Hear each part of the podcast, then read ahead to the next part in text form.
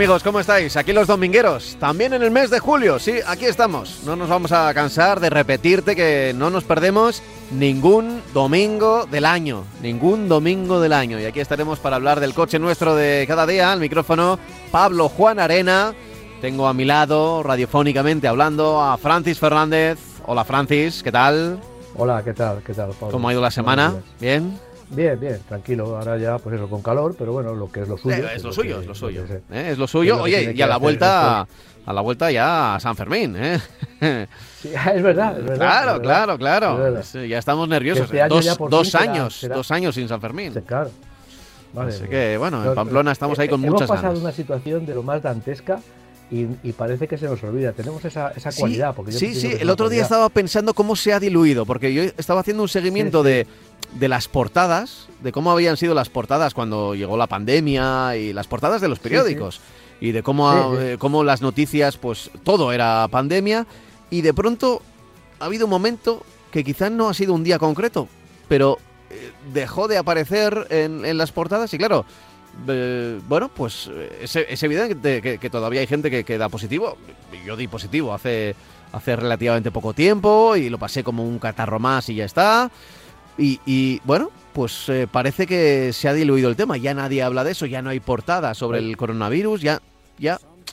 eh, sabemos que más o menos lo hemos pasado, hemos pasado ese- ese- esa Sí. crisis, la crisis del coronavirus del 2020, pero no sabemos exactamente qué día ha ocurrido. No hemos tenido un día de Sí. como en las guerras, ¿no? Un día en el que ya el enemigo se rinde o bueno, pues pues no, no ha ocurrido. Lo normalizamos todo muy fácilmente, pero hay que decir que todavía hay gente que está ingresando en las UCIs y gente que está falleciendo por el tema del coronavirus. ¿eh?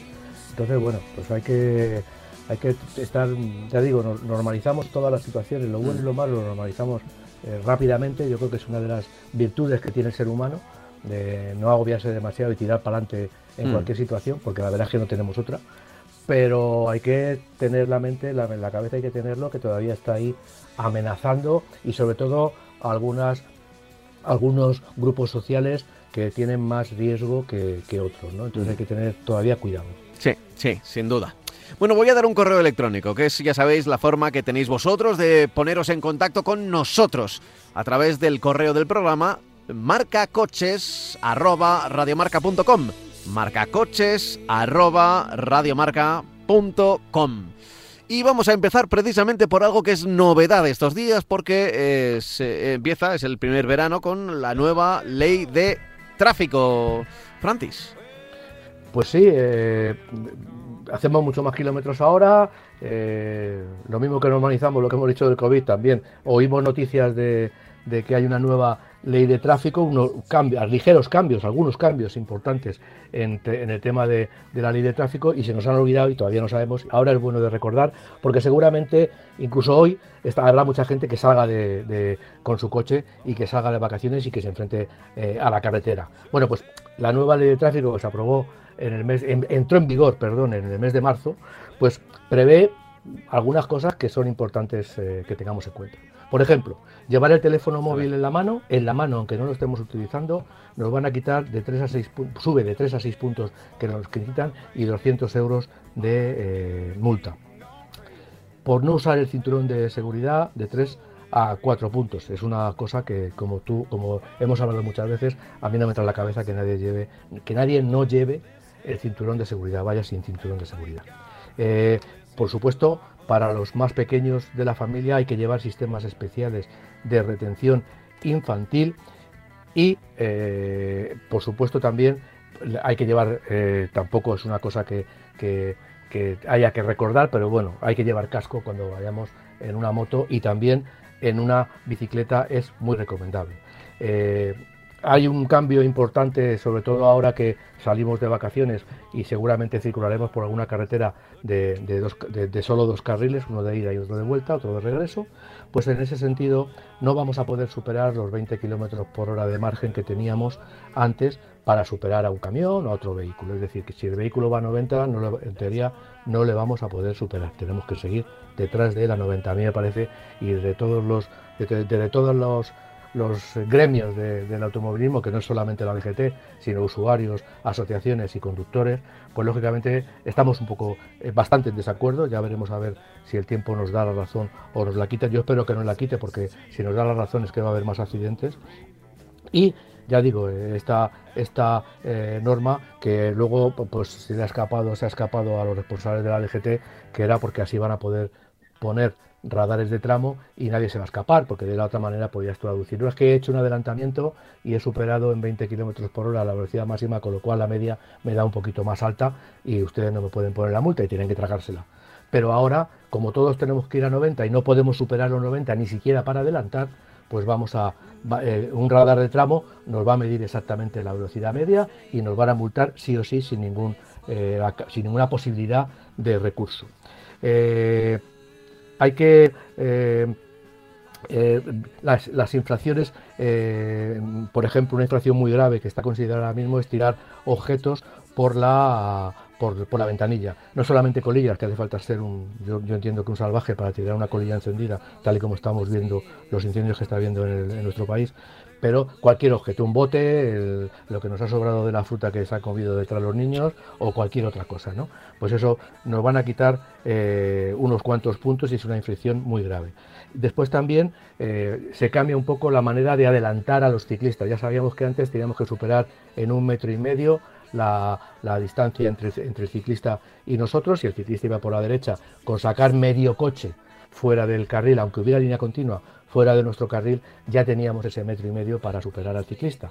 Ahora, si no viene nadie de frente, eh, si no viene nadie de frente y vamos una, vamos, por supuesto, si viene alguien de frente no vamos a poder adelantar, pero cuando adelantemos a un ciclista lo que vamos a tener que hacer es salirnos al carril de la izquierda completamente, aunque esté, aunque haya raya continua, para eh, eh, mejorar en, cierto modo la seguridad con el, es poner una barrera, es decir, antes había gente que no sabía calcular la distancia de su coche a ciclista y pasaba demasiado cerca, ahora nos obligan, la ley nos obliga a salirnos al carril de la izquierda como si estuviéramos adelantando un turismo convencional o un camión o cualquier otro coche. Nos pasamos a la izquierda, aunque haya raya continua, y volvemos a nuestro carril, con lo cual ya aseguramos de que la distancia con el ciclista va a ser más que segura. Y luego también hay una norma que, desde, este 6 de julio pues va, vamos a tener una norma que todos los coches que lleve, que, hayan, que, se hayan comprado con el sistema, eh, un sistema preinstalado de, de, medición de alcohol, todos los coches eh, de transporte de pasajeros, eh, que no afecta a los conductores, pero en su momento nos afectará, pues van a tener que llevar un sistema de control de alcoholemia mediante el cual vamos a tener que soplar cada vez que arranquemos nuestro vehículo, vamos a tener que soplar y si damos positivo el coche no va a arrancar. Entonces, bueno, esto es un sistema que es obligatorio que todos los coches homologados hasta ahora lo tengan que llevar una preinstalación y obligatoriamente lo van a tener que llevar a todos los coches que se matriculen a partir del 24. Pero en todos los coches, todos los coches de transporte de pasajeros, es decir, todos los coches profesionales de transporte de pasajeros. Pero insisto, esto es una medida que seguramente, seguramente estamos haciendo pruebas en el sentido de encontrar un sistema que sea más barato eh, en, un, autobús, pues bueno, aunque sea un poquito más caro, como son empresas, pues lo tendrán que pagar y lo harán y luego se lo desgraban. Pero un conductor convencional, cualquier conductor, pues dentro de poco tiempo nuestro coche lo va a tener que llevar instalado de, fábrica, con lo cual va a subir un sobreprecio. Este, se espera un poquito más para que este sistema pues, pueda bajar un poco, un poco el precio, aunque solo sea porque se va a montar en todos los turismos que se vendan. Pero vamos, va a llegar va a llegar porque el problema del alcohol no es un problema de España. En España en ese sentido no somos de los más, eh, los que tengamos un problema más marcado. En otros países eh, lo tienen muchísimo más marcado que nosotros y obligatoriamente, ya digo, los coches está previsto que salgan de fábrica con el sistema de que cogemos el coche, ponemos el contacto, tendremos que soplar por una boquilla y si estamos, si hemos bebido, no va a poder arrancar en nuestro vehículo y nos va a proporcionar pues una seguridad que si nosotros estamos borrachos pues nosotros mismos no, no nos la vamos a, proporcionar y, vamos a ahorrar muchos disgustos a terceros. Ya. Eh, ya desde, digo que luego son novedades e interesantes, ¿eh? Interesantes, sí. sí, interesantes. Eh, por supuesto también, no lo he dicho, pero vamos, no se van a poder llevar... Antes podías llevar un detector de radares o un inhibidor siempre y cuando no lo llevara funcionando. Ahora ni siquiera lo puedes llevar como te paren y lleves un sistema de estos, te va a caer la del pulpo, ¿no? Hombre, puedes llevar. Siempre los inhibidores estaban perseguidos. Pero sí, y los detectores, pero si no, lo, si no lo usabas, si no lo estabas usando, no estaba claro. te paraban y estaba desconectado, pero ahora ahora está prohibido llevarlo, llevarlo instalado en el coche. A ver, que, la gente, eh, quiero dejar aquí una cosa clara, que la gente no se confunda con que eh, haya un GPS que te diga dónde está instalado un radar. eso no tiene nada que ver. Estamos hablando de que lo prohibido antes y, ahora más perseguido todavía con la nueva ley de tráfico es tener inhibidores de frecuencia que es una cosa bastante lógica y es evidente que o detectores que detectan esas señales de radares, ¿vale? Eso. ¿Por qué? Y, te preguntarás, ¿por qué eh, no están, o sea, por qué están permitidos los GPS que te dicen dónde están los radares eh, fijos e incluso los móviles? Yo recuerdo que el periódico La Razón no sé si lo sigue haciendo, creo que no. Eh, eh, una de las portadas que tenía más éxito eh, en el verano era una portada en la que hacía un especial donde sacaban todos los radares de las carreteras españolas para ese verano. Para ese verano. ¿Qué ocurre? Que es que esa información tiene que salir en el BOE. Y seguro que cuando vas circulando por carretera, antes de un radar, antes de cualquier radar, tiene que haber una indicación de que te vas a encontrar con un radar. ¿Eh? Entonces, por eso eh, aparece, oye, en los próximos kilómetros, eh, radar, ¿no? Aparece una, indicación azul casi siempre que te señala. Si no existiera, probablemente, si no existiera esa indicación, la multa que te pudiera llegar por ese radar sería nula, porque pues por, por cómo funcionan aquí las cosas, se tiene que avisar antes. Se publica. Entonces toda esa información lo que se hace es trasladar a las bases de datos de los GPS y entonces, por eso, eh, vas en tu coche circulando y te dice, radar próximo, porque hay una base de datos que dice dónde está el radar. Incluso esas bases de datos se van renovando y, te dicen dónde están los helicópteros Pegasus de la DGT o por qué zona o... Eh, bueno, eh, no, son, no son 100% efectivos. De los fijos sí, porque los fijos no se van a mover. Pero claro, hoy en la 3 están las motos de... o igual, oye, una patrulla de la Guardia Civil y de repente le adelantas a 180. Pues claro, aunque no tenga el radar, aunque no tenga el radar activado, no tenga esa unidad, tenga radar, o están las motos y no tengan ese radar, esa foto, eh, pues te van a perseguir y te van a parar, evidentemente, ¿vale? Eh, pero tener la información de los radares no es ilegal, de hecho eh, tiene que ser publicable para, para que pueda haber sanción. Lo que está prohibido, ya lo estaba antes y ahora más perseguido todavía, es tener inhibidores de frecuencia, es decir, que cuando pases por un radar que distorsionen la señal y luego eh, también detectores que detecten ese, ese tipo de, señales que tienen los radares, ¿no? Esos aparatos que generalmente se montaban en coches de alta gama, pues ahora está súper prohibido y si los llevamos, si los hemos llevado, pues lo que tenemos que hacer es desmontarlos para, para, que no nos multen porque pueden meterse en el coche. Había eh, eh, conductores que los escondían muy bien en el coche, pero claro, con eso te arriesgas a que te desmonten el coche entero o la Guardia Civil te lleve el coche a un sitio y te lo desmonte buscando el detector, porque ellos saben, ellos eh, con los medios que tienen pueden saber si hay un coche que pasa con un detector de, de radares. ¿no?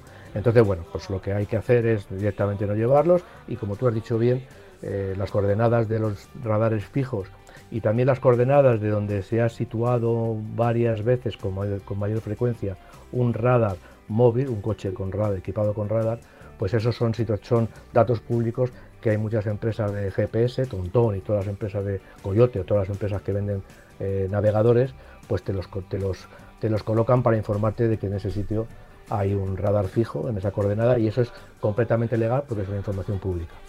Hmm.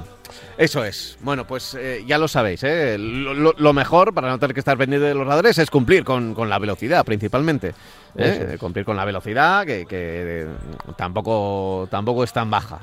120 kilómetros por hora está bien. es una velocidad de eh, eh, que, podríamos se, se, podría aumentar. ¿Por qué se podría aumentar? Pues, pues muy sencillo, porque 120 en autopista, eh, que son mínimo dos carriles, mínimo dos carriles y bien señalizados y con distancia de arcenes y demás, son 120 y, en cambio una carrera, una carretera comarcal de dos direcciones donde si te encuentras con otro coche casi te, tienes que eh, apartar un poco, pues el, máximo a veces en algunas de esas carreteras es 80 o 90 kilómetros por hora, claro. Eh, la diferencia es muchísima. No, no porque tuviera que ser menos la de 80-90, que también, sino porque podría ser más la de la de la autopista, ¿eh? la de la autovía. Y sobre todo, y sobre todo porque hay países de Europa que tienen 130 de, límite de velocidad en las autovías y las autopistas y, no pasa mucho más que a 120, es decir, eh, bueno, tenemos que movernos y ya que a los políticos les gusta mucho compararnos con Europa a todos los niveles, para lo bueno, pues en este sentido 130 kilómetros por hora en las autovías. Eh, bueno, lo voy a decir bajito, pero hay estudios que se están haciendo, me parece que lo dijimos el otro día, hace unos programas, que hay estudios que se están diciendo de que eh, se está estudiando o viendo los, los beneficios que podría traer el disminuir incluso la velocidad de 120 a 110 o 100 en las autovías.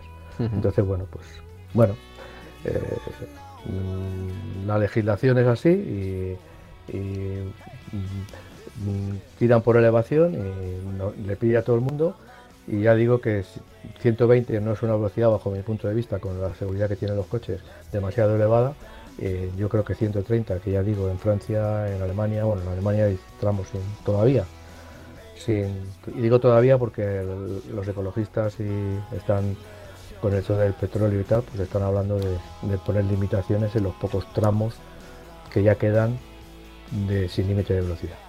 Eh, pero bueno, en Italia, en Francia, en muchos países las autopistas están limitadas a 130 y no tienen un, nivel de accidentalidad eh, por, por 100.000 habitantes o por 1.000 vehículos más elevado que nosotros. En fin, eh, como siempre, empezamos a hablar de estos temas eh, y, hablamos y podríamos seguir hablando de, por dónde se puede mejorar, por... por eh, bueno, estas son las reglas, ya está, estas son las reglas. Entonces hay que cumplirlas y ya veremos si, si, llegan reglas mejores, si se va evolucionando, ya veremos, ya veremos. Por el momento esto es lo que tenemos. Esto es lo que tenemos. Que, Las normas hay que cumplirlas, pero también hay que decir lo que nos parece. Sí, sí, sí. Y, ahí, lo decimos. Hay que cumplirlas. Y ahí lo decimos. Hay que cumplirlas. No se puede pasar de 120 en una autovía y yo creo que no se, no se debe pasar por norma, porque es una ley que lo prohíbe. Pero también podemos decir que es una norma que, bajo mi punto de vista y bajo el, punto de vista de muchos sectores de, la automoción, eh, incluidos fabricantes, pues nos parece que está muy desproporcionada en función a la calidad de los vehículos, porque antes yo me movía en un 600 y que me hacía 110 de punta y el límite de velocidad era 120 y ahora me muevo en un, en un coche parecido al 600 que me hace 160, eh, 170 de punta eh, y con, muchísima, muchísima más seguridad, incomparable la seguridad, no solamente por los sistemas que lleva, sino porque el coche se comporta mucho mejor, los neumáticos son mejores, las suspensiones son mejores, los frenos son mejores y, y sigo a 120. Bueno, eh, ya digo que bueno que eso que la norma está hecha ahí para cumplirla, pero debemos decir y denunciar lo que nos parece la norma. Yo creo que eso es un tema de libertad de expresión. Sí, sí, sí, sí, sin duda, sin duda. En fin, em, vamos a ir con más temas. Mira, desde hace varios programas quería, quería entrar en, en, este tema porque es una marca Made in Spain, o por lo menos tiene la vitola de ser española, aunque pertenece evidentemente al grupo Bach, y estoy hablando de Cupra que antes era un mero apellido de los coches más deportivos o de las preparaciones deportivas de, SEAT, el Ibiza Cupra, el Seat León Cupra, pero que ya sabemos que desde hace unos cuantos años eh, ha tomado personalidad propia, eh, ha vuelto a la vida eh, y además, aparte de realizar, digamos, los modelos también deportivos, el Cupra X, que ya es un modelo de SEAT, digamos, evolucionado, no tiene sus propios modelos, sus propios modelos. Así que es una, una, marca muy interesante en esta evolución y además, como decíamos, Made in Spain. La, la, las expectativas lo que dicen es, ahora lo, voy a, lo vamos a comentar, es que Cupra es una marca con, que va a tener modelos exclusivos. Antes se apoyaba en modelos de SEAT, ya sea un, un, un León o ya sea un, un, un sub, pues, el Ateca, por ejemplo, pues eh, se han vendido como Cupra, Cupra Teca, Cupra León, pero ahora ya eh, tienen una gama o va a tener una gama importante de coches. Yo entiendo que el grupo Volkswagen ha apostado por esta marca como una marca de, su, de, la mayor, de, la mayor, el mayor nivel de deportividad, aunque evidentemente dentro del grupo tenga marcas con, con, versiones, con modelos muy, muy, muy deportivos. Eh, Audi y Volkswagen evidentemente tienen coches muy deportivos, por no hablar de Porsche o de Lamborghini, que se quedan a años luz de estos.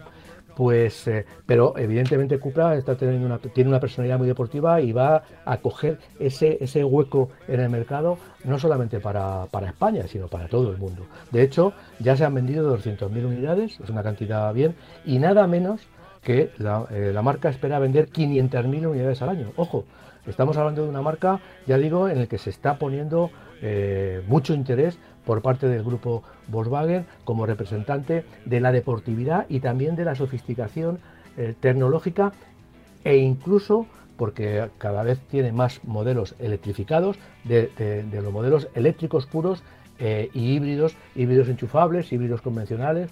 O sea que la marca ya digo que tiene, bajo mi punto de vista, un futuro con una expansión que quizá no la, no la haya tenido ni SEAT, ¿no?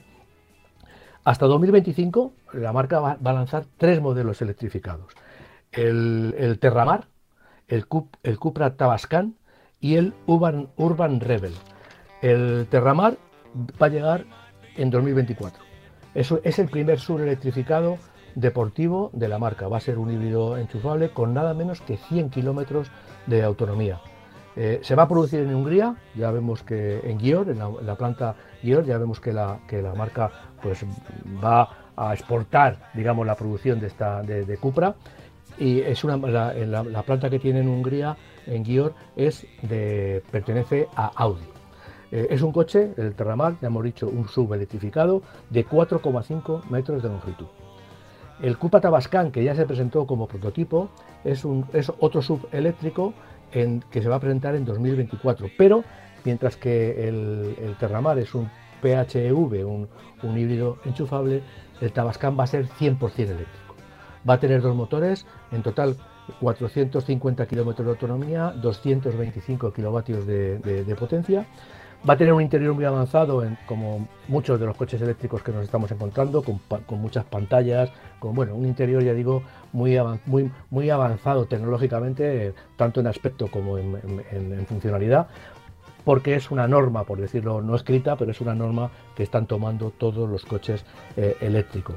Eh, se, va a construir sobre la plataforma del Skoda Enyaq Coupé o del, Q, del Q4 o del ID5.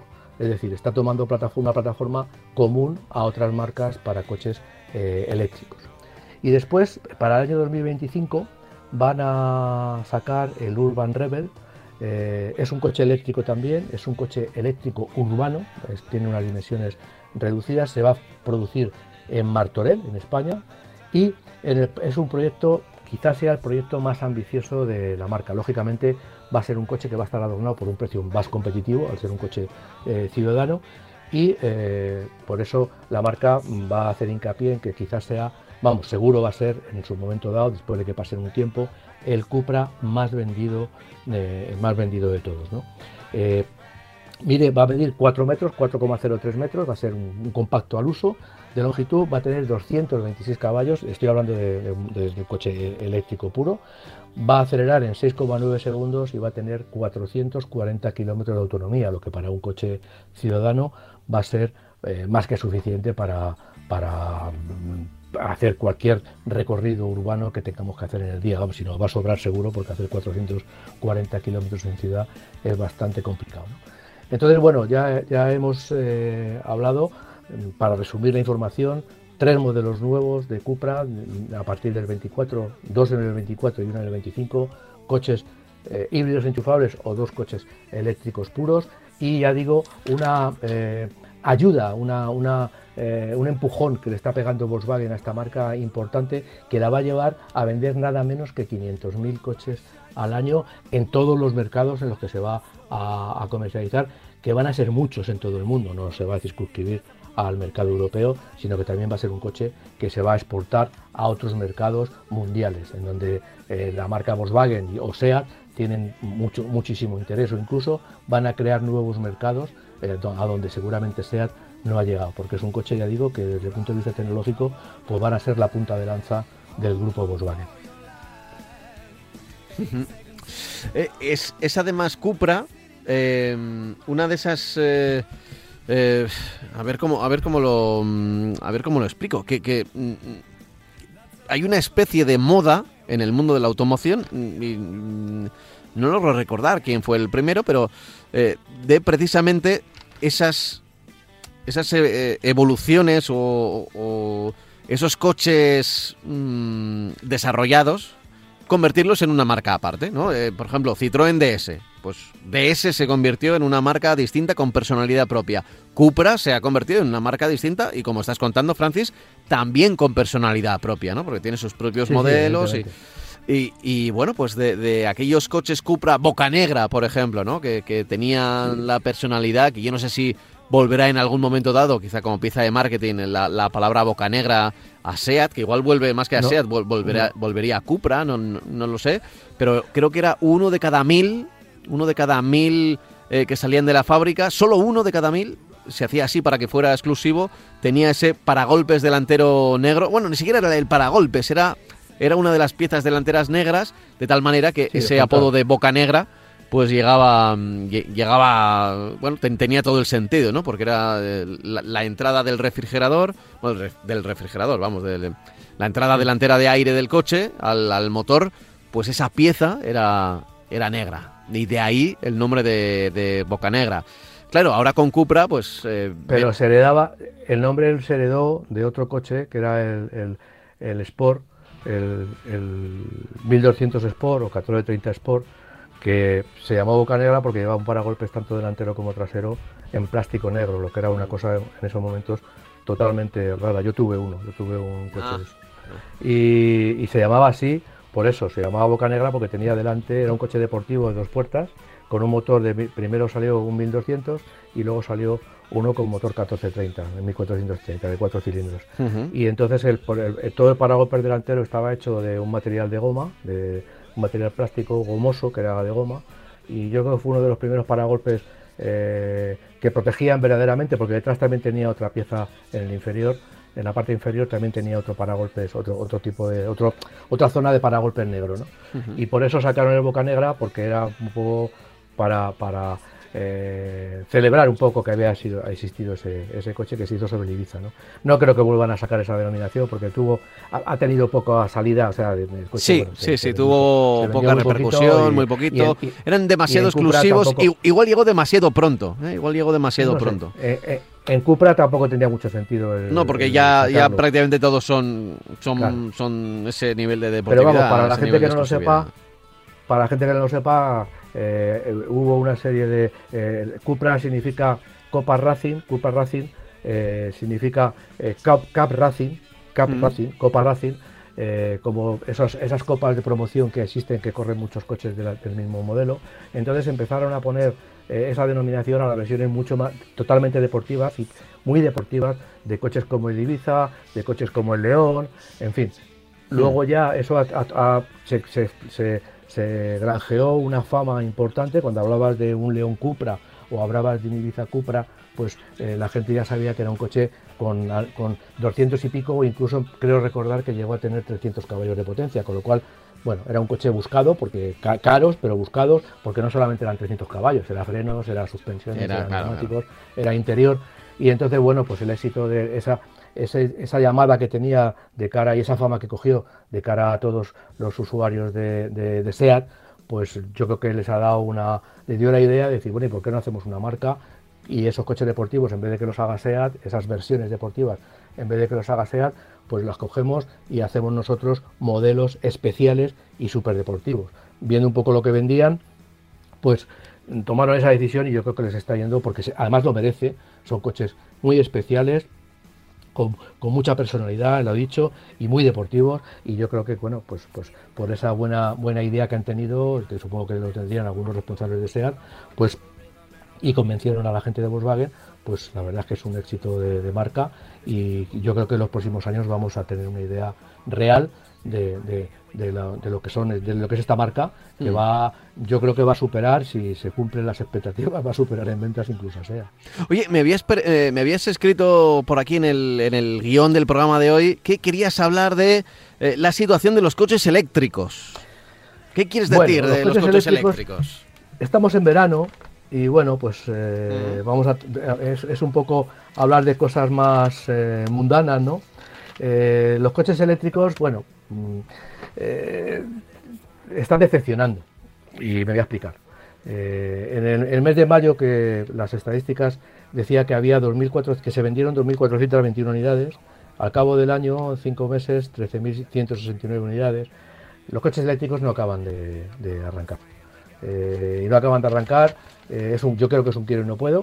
Mm, tiene una serie de, mm, dificultades eh, a, su primero el precio, eh, fundamental. El precio es básico para vender o no vender un coche. O sea, eso es básico. Independientemente de las ayudas, como decía el otro día un oyente, que, dos años y todavía no le han llegado, pues muy bien. tiene un problema de los postes de conexión. En España todavía estamos años luz de, no años luz de la cantidad de, postes que tiene Europa, que también, sino años luz del desarrollo de los postes en la calle. Es decir, ¿tú conoces algún poste, ves, vas por la calle y ves algún poste por ahí? Yo no veo ninguno. Es decir, los coches eléctricos se cargan en casa o se cargan en las empresas.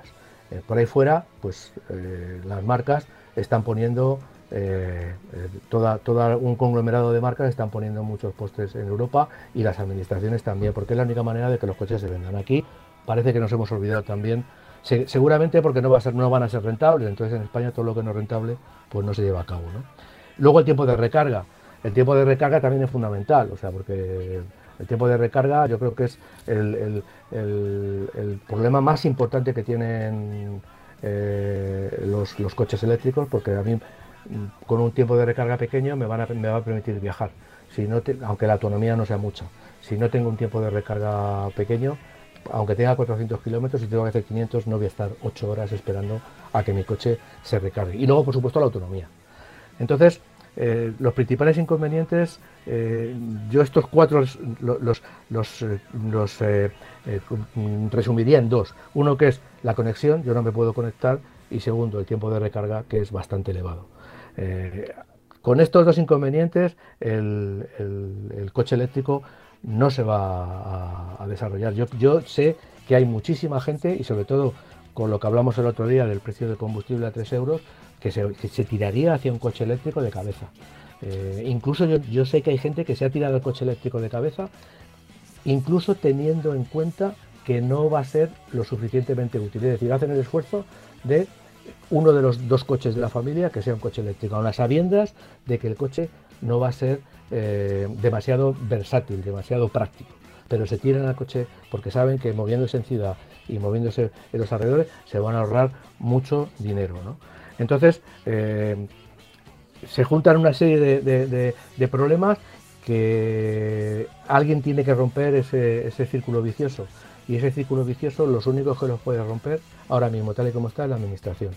Eh, todos los responsables de las marcas, los responsables de las marcas no tienen problemas ahora mismo, lo han dicho públicamente, que no tienen problemas para que su producción en el año que sea obligatorio, que creo que es el 2035, que desaparezcan los, motores térmicos, tengan su gama totalmente electrificada, no electrificada, que sea totalmente con coches eléctricos, porque sabemos que en 2035 no se puede tener un tubo de escape, con lo cual ni híbridos enchufables ni híbridos. Todos los coches tienen que ser eléctricos. Pues bien, todos los fabricantes dicen que están preparados para responder a esa, exigencia. Pero mm, el problema no lo vamos a encontrar cuando tengamos la obligación, yo supongo que en 10 años se tiene que solucionar, yo no sé, bueno, en Europa seguro.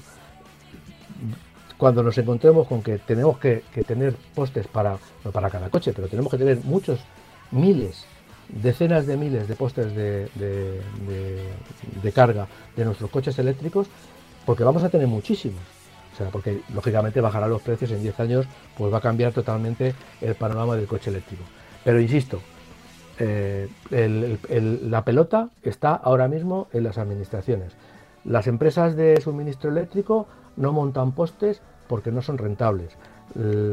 cuando los quieren montar, la administración les obliga a pasar entre 18 y 20 meses para solucionar el papeleo, sobre todo cuando hay eh, entran los ayuntamientos, la comunidad autónoma, la comunidad, la, administración central y, la empresa eh, suministradora. Quejas de las empresas suministradoras que quieren montar y no pueden montarlos. El precio del poste para rentabilizarlo, que se va a rentabilizar o no. Entonces ya digo que esta, este problema del coche eléctrico en la actualidad, y haciendo un resumen de lo que ha pasado en los primeros cinco meses de este año en el que los coches eléctricos siguen sin despegar, pues eh, pasa porque la administración eh, tenga una coja el toro por los cuernos y apueste decididamente por eso. Por eso también pasa, como decíamos el otro día, que pague las, subvenciones que las pague en su momento, que no vendamos el coche por viejo y todavía no hayamos cobrado la subvención. En fin, eh, he querido destacar esto como resumen de lo que llevamos de año, porque a mí me preocupa que el coche eléctrico que tiene que llegar sí o sí y que todas las, todas en Europa se, está ayudando a que eh, esa tecnología se, difunda, que aquí en España estamos, no sé en qué estamos pensando a la hora de hacer inversiones y sobre todo de facilitar que las marcas eléctricas pongan los postes y eh, que el, Estado pague esas subvenciones que ha prometido.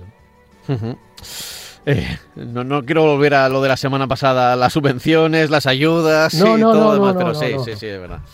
Es verdad. Bueno, pues veremos esta situación. Está claro que el, futuro es eléctrico.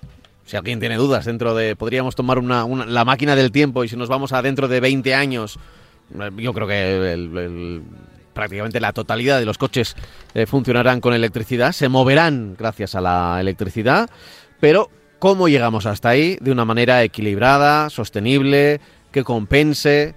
Eh, no va a ser, no va a ser sencillo. No va a ser sencillo. Y, en eso estamos. En eso estamos. Bueno, y estamos también en el momento en el que llegamos a la hora de dar paso a nuestro, eh, a nuestro consultorio.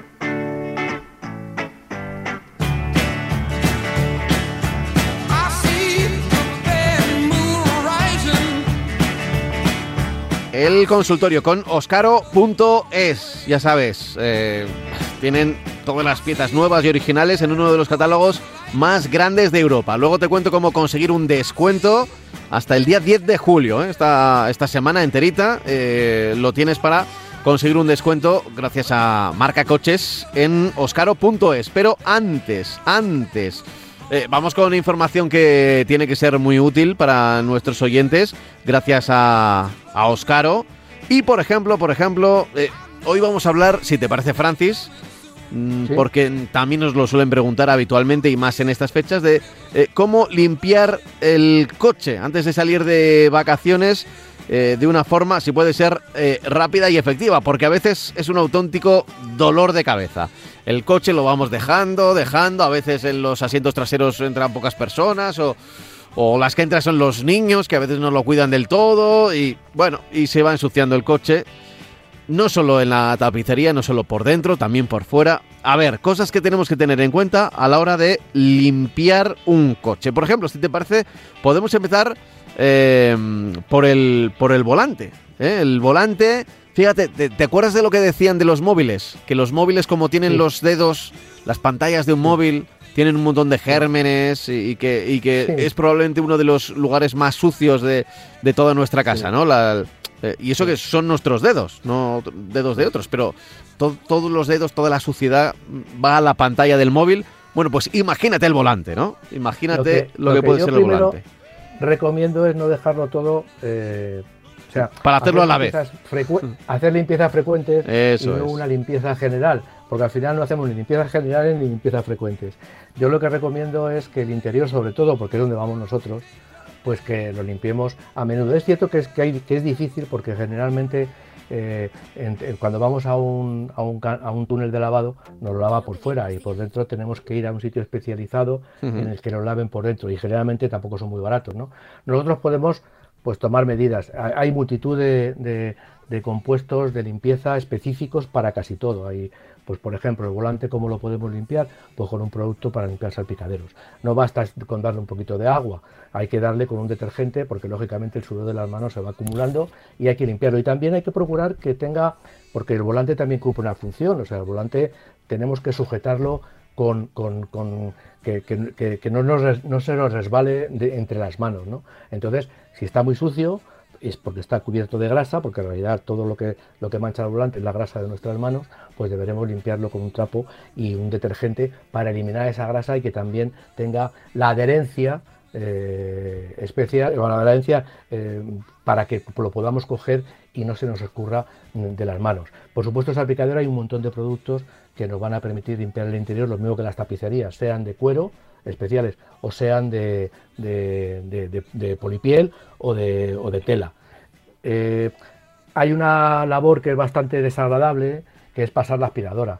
En la aspiradora todos llevamos generalmente eh, alfombrillas. Eh, sobre todo yo quiero destacar que debemos tener especial cuidado en las alfombrillas del conductor, la alfombrilla del conductor que esté hiper limpia porque también nos apoyamos el talón de los pies a la hora de pisar el embrague o a la hora de pisar el acelerador y los frenos. Sí. Si se nos escurre el pie podemos tener un accidente porque tengamos arena o polvo en, dentro de la esterilla. La esterilla del conductor debe también limpiarse de una manera concienzuda para por motivos de seguridad más que nada. Sí, alguna vez incluso, eh, a ver, esto va más allá de la limpieza, pero eh, yo recuerdo que hubo problemas son casos concretos y de, casuística, ¿no? De casualidades. Eh, teniendo una lata, una lata de refrescos que se había quedado ah, debajo del asiento. Se mete debajo de... Y que, claro, se puede, imagínate que se mete debajo del pedal de freno y que intentes frenar y, que, y, que, no vaya, o del embrague y que no puedas cambiar la marcha, ¿no? Eh, Ahora mismo... Eh, no, no es fácil, no es fácil que, llegue ahí, pero igual imagínate una casuística, la, ley de Murphy. Ahora mismo las alfombrillas de los conductores, del, coche, del lado del conductor, mm. van sujetas al suelo. La, la del acompañante no, pero la del conductor va sujeta al suelo porque se han dado circunstancias de que vayas a pisar un, pedal y te lleves la alfombrilla hacia adelante y el pedal no, haga, no pueda llegar al final del recorrido, sobre todo el del embrague, y, tengas, y puedas tener un problema. ¿no? En fin, la limpieza, sobre todo he hablado de, la limpieza de la, de la alfombrilla o de la moqueta o del suelo en el, puesto de, conductor, pero también evidentemente la limpieza del coche interior pasa por otra operación que también es bastante, iba a decir desagradable, es, es cansada, porque que es limpiar los cristales, sobre todo el parabrisas delantero oh, de, oh, por dentro. Todos sabemos que limpiar un parabrisas es complicado porque tiene una parte inferior a las que prácticamente hay coches en las que no se llega. El parabrisas, ahora menos, antes mucho más, cuando los conductores bueno, todavía habrá gente que fume, pero sobre todo si es un conductor fumador que fuma dentro del coche, el parabrisas se va llenando del humo, se va cubriendo del humo y si tenemos un reflejo del sol que nos da de frente, eh, vamos a ver mucho peor y sobre todo de noche vamos a perder muchísima visibilidad. Hay que limpiarlo también con un producto especial y esmerarnos en la limpieza, tanto por dentro como por fuera. Incluso, aunque ya los, los, eh, plásticos del interior no, no llevan disolventes, llevan unos compuestos que son reciclables y no son, muy, no son contaminantes, eh, pero también sufren una evaporación con el sol, sufren evaporaciones de los compuestos y esos también se pegan en el parabrisas. Hay que limpiarlo, ya digo, mm, muy a menudo el parabrisas interior porque de ello depende nuestra visibilidad. Y por supuesto también limpiar los faros exteriores y quitarles los mosquitos, por supuesto, pero también todos los eh, manchas de alquitrán y tal, darle con, un compuesto y evitar en lo posible o, evitarlo totalmente esos eh, faros que, que, van perdiendo eh, transparencia, el plástico va perdiendo transparencia, los tenemos que llevar o hacerlo nosotros si somos manitas, el pulir los faros para que por la noche cuando, cuando encendamos los faros tengamos el 100% de efectividad de los, de los grupos ópticos y la visibilidad por la noche sea la mejor posible. La chapa, bueno, pues no limpiarla al sol, hay que limpiarla eh, cuando, la, cuando la pintura esté fría, utilizando un champú especial. Hay que darlo con generosidad porque las, carrocerías se manchan muchísimo de la grasa, de todo lo que desprende el resto de vehículos y lo que está depositado en la carretera. Y es importante porque lógicamente de eso depende también el aspecto de nuestro vehículo. A mí no me gusta dependiendo del color del coche, no me gusta llevarlo a los lavaderos. Un color blanco, por ejemplo, sufre menos en un lavadero. También hay lavaderos que te aseguran que los rodillos están compuestos, están hechos por unos, unos plásticos, unas gomas que no rayan la carrocería. hay muchos de esos. Pero bueno, hay que tener el coche, como te he dicho antes, hay que procurar que el coche esté limpio eh, a menudo, limpiarlo a menudo para que no se vaya depositando la porquería y no tengamos luego que llevarlo a un sitio de estos que nos cobran un, dinero por, limpiar, por hacer una limpieza generalizada. ¿no? Eh, desde luego hay que, hay que tener el coche el coche limpio, ver, cada uno es como es, ¿no? Eh, yo, veo además ahora, se han puesto muy de moda, hay vídeos en TikTok, esta red de, de vídeos que son muy breves, de limpiezas de coches, limpieza en el interior de coches. Claro, son coches sucios, pero que parece de los años 60 que han llegado, claro, encima con tapicerías eh, que claro, no, no, son grises, son negras, y sin embargo, eh, gracias a, bueno, pues no sé cómo será, si vapor, eh, agua comprimida o tal, agua caliente. consiguen ahí, eh, con una pasada, parece, se, se, quedan casi, casi como tapicería nueva, ¿no? Bueno, pues, a ver, no hay que llegar a esos extremos, principalmente no hay que llegar al extremo de que se ensucie tanto, y luego tampoco hace falta llegar al extremo de, de una limpieza tan concienzuda, ¿no? Pero bueno, dentro de lo que cabe, también se puede hacer, claro. Hay establecimientos que por 130, 140 euros te hacen una limpieza, tardan un día entero y te hacen una limpieza, vamos, perfecta del coche, moquetas, todo. Incluso hay limpiezas que, incluye el desmontaje de los asientos y limpieza por debajo de los asientos. Por supuesto, el compartimento motor y el motor.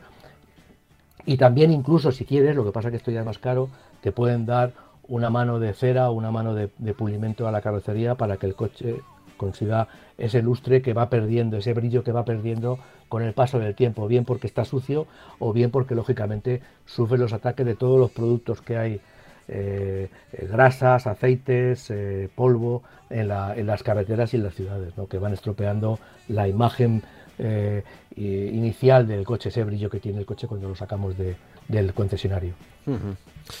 Bueno, pues eh, es precisamente es eh, de lo que estamos hablando, de la limpieza del coche, eh, sobre todo pensando en los viajes largos. No voy a insistir tampoco en, bueno, llantas, carrocería, cristales. principalmente por seguridad. Si hacemos un viaje largo, la cantidad de mosquitos y bichos que nos vamos a encontrar en la, en la carretera, cuanto antes quitarlos después del viaje, mejor mejor, porque esos bichitos al final son organismos que, que, se van a quedar ahí pegajosos y, y, mejor. la carrocería. Sí, y, bueno, eh, incluso en coches de muy lujo, la, pintura a veces se podía hasta desgastar con esto, ¿no? Así que, bueno, eh, vamos a decir que, que en efecto mm, lo que hay que hacer es eh, limpiarlo poco a poco. Había muchos correos electrónicos que nos preguntaban, iban un poco por, por este estilo de ahora y, de, y recuerdo de otros veranos, ¿eh? y recuerdo de, otros veranos.